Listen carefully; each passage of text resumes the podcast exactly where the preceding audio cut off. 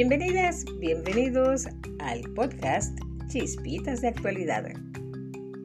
Mi nombre es Edis Sánchez, profesional de la comunicación con estudios en gerencia de mercadeo y en ciencias gerenciales. Hoy quiero referirme a una enfermedad que ha dado mucho que hablar en los últimos días.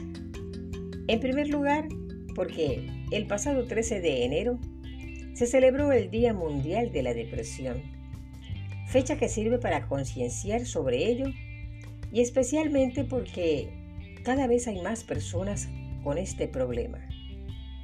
Actualmente, según estudios, uno de cada seis personas de la población en algún momento en el curso de sus vidas sufrirán de depresión. Al respecto, la Organización Mundial de la Salud indica que esta enfermedad es frecuente en todo el mundo y que su impacto en la población es muy grave, por lo cual se le considera la fatiga pandémica, ya que se estima que afecta a un 3.8% de la población, incluidos un 5% de los adultos, de los cuales 5.7 son adultos de más de 60 años.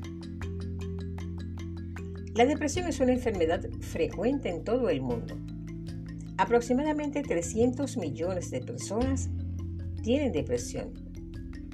La misma puede convertirse en un problema de salud serio, siendo uno de los aspectos más prevalentes en prácticamente todos los países, especialmente cuando es recurrente y de intensidad moderada a grave. Puede causar gran sufrimiento a la persona afectada. Se estima que cada año se suicidan más de 700.000 personas, siendo la cuarta causa de muerte en el grupo etario de 15 a 29 años, así como también puede alterar sus actividades laborales, escolares y familiares. Pero, ¿cómo saber si una persona tiene depresión o sufre de esta enfermedad? Es muy importante estar atentos cuando se presentan síntomas como dificultad para conciliar el sueño o exceso de sueño, cambios en el apetito, a menudo con aumento o pérdida de peso, cansancio, falta de energía y estado de ánimo irritable o bajo la mayoría de las veces. Señalan expertos en psicología que algunas personas a veces sienten vergüenza de su depresión y creen erróneamente que pueden superarla solo con la fuerza de voluntad. Pero rara vez mejoran sin tratamiento e incluso puede empeorar, ya que con el enfoque del tratamiento adecuado, la persona puede mejorar. Por esto, advierten la importancia de cuidarse para frenar el avance de los trastornos mentales como consecuencia de la crisis del coronavirus. En ese sentido, existen manuales que ha elaborado la Organización Mundial de la Salud para el tratamiento de la depresión que pueden ser administrados por trabajadores no especializados a personas o grupos. Esto en los casos cuando eh, detectemos que en la familia tenemos personas con este problema. Los episodios depresivos pueden clasificarse en leves, moderados o graves en función del número y de la intensidad de los síntomas, así como de las repercusiones en el funcionamiento de la persona. Existen, según los autores, diferentes tipologías de trastornos del estado de ánimo, entre ellos trastornos depresivos de un solo episodio, donde la persona experimenta un primer y único episodio.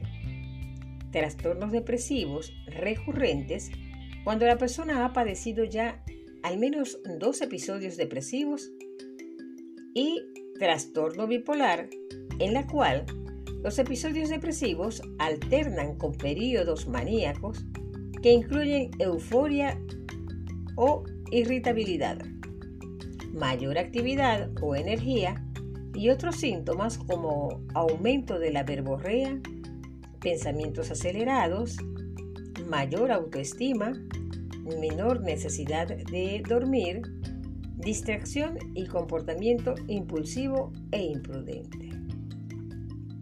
Es importante saber cómo comportarnos cuando tenemos en casa a una persona que sufre de depresión. En primer lugar, hacerle ver que no es su culpa tener depresión. Saber escucharlo y tratar de comprender sus sentimientos, manteniendo la mente abierta, sin juzgar. Esto puede ser de mucha ayuda. Hacerle entender que nos preocupa cómo se siente. Mostrar empatía ante su comportamiento. Indagar de qué forma se le puede ayudar y si estaría dispuesto o dispuesta a ir con un especialista o psicólogo. El acompañamiento familiar y el resto del entorno es la clave en la recuperación de las personas que padecen esta enfermedad. Voy a concluir con esta frase de Federico García Lorca. El más terrible de todos los sentimientos es el de tener la esperanza muerta. Y hasta aquí este podcast. Nos encontraremos nuevamente en el próximo episodio de Chispitas de Actualidad. Y recuerda, una mente negativa nunca podrá darte una vida positiva.